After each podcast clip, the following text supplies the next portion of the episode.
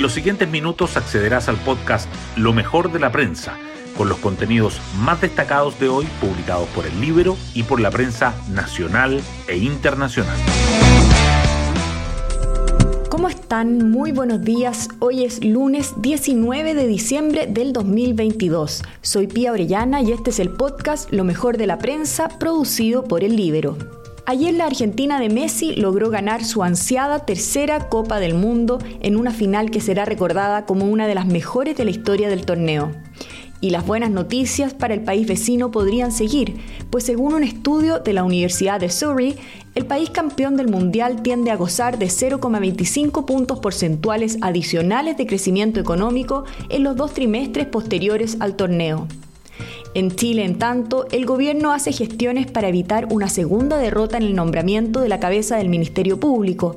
Esta tarde el Senado debe pronunciarse sobre Marta Herrera, la propuesta del presidente para que sea la nueva fiscal nacional. Y se ve cuesta arriba, porque no estarían los 33 votos que necesita para reemplazar a Jorge Abbott. Las portadas del día. La prensa aborda diferentes temas en sus titulares principales de hoy.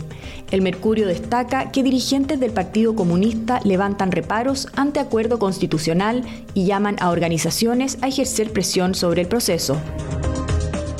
La tercera resalta que delitos vinculados al control del orden público en Plaza Baquedano caen en 71%.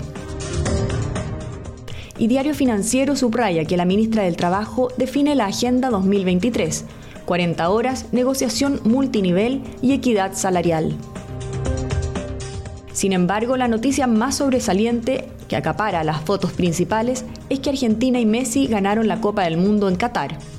Otra información que los diarios coinciden en llevar en primera página es la elección de fiscal nacional. Crecen las expectativas entre senadores por exposición de Marta Herrera, dice el Mercurio. Un Senado dividido vota hoy la opción propuesta por el presidente Boric, agrega la tercera.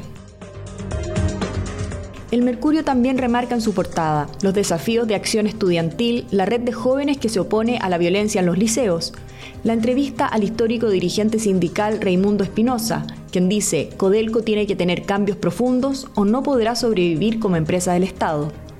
Y Chile es líder mundial en compra de autos chinos, el 40% de las ventas en el país es de ese origen. La tercera, por su parte, destaca que solo hay 68 playas habilitadas en todo Chile y el 36% está en la región de Valparaíso, que los inmigrantes pierden más de 30.000 empleos en 7 meses y caen bajo el millón de ocupados, y que la ONEMI mantiene alerta por incendios forestales en 7 comunas. Diario Financiero, en tanto, resalta cuatro factores que se unirían para presionar el costo de la deuda soberana de Chile en los próximos dos años e informa que Empresas de Ferrocarriles del Estado cerrará 2022 con cifras récord de pasajeros y proyecta inversiones por más de 600 millones de dólares en 2023.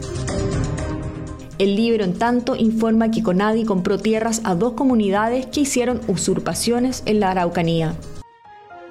Hoy destacamos de la prensa. Lo anunciábamos, dirigentes del Partido Comunista levantan reparos ante acuerdo constitucional y llaman a organizaciones a ejercer presión sobre el proceso. Marcos Barraza, exministro y ex convencional del PC, dijo que las 12 bases son interpretables y llamó a los movimientos sociales a presionar a esta nueva instancia. Guillermo Tellier, en tanto, agregó que el eventual texto no va a contener los parámetros democráticos y transformadores de la propuesta rechazada. La ex senadora de la UDI, Ena von Baer, una de las protagonistas del pacto que se firmó en 2019 para habilitar el proceso constituyente, cree que los partidos lograron un buen acuerdo. Sin embargo, advierte sobre la tramitación parlamentaria. Comillas, tenemos que aprender de la historia. Existe el peligro de que el Congreso rompa el equilibrio del acuerdo y eso es lo que hay que evitar. Cierre comillas.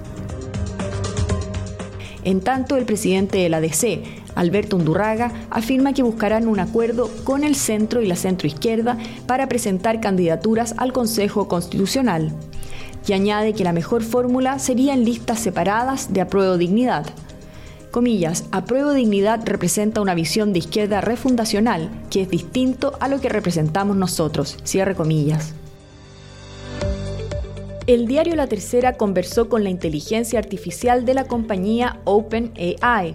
En esta conversación analizó su funcionamiento, su impacto en el mercado laboral y en la vida cotidiana e incluso reveló las preguntas más profundas que le han hecho. No soy pariente de Terminator, dijo.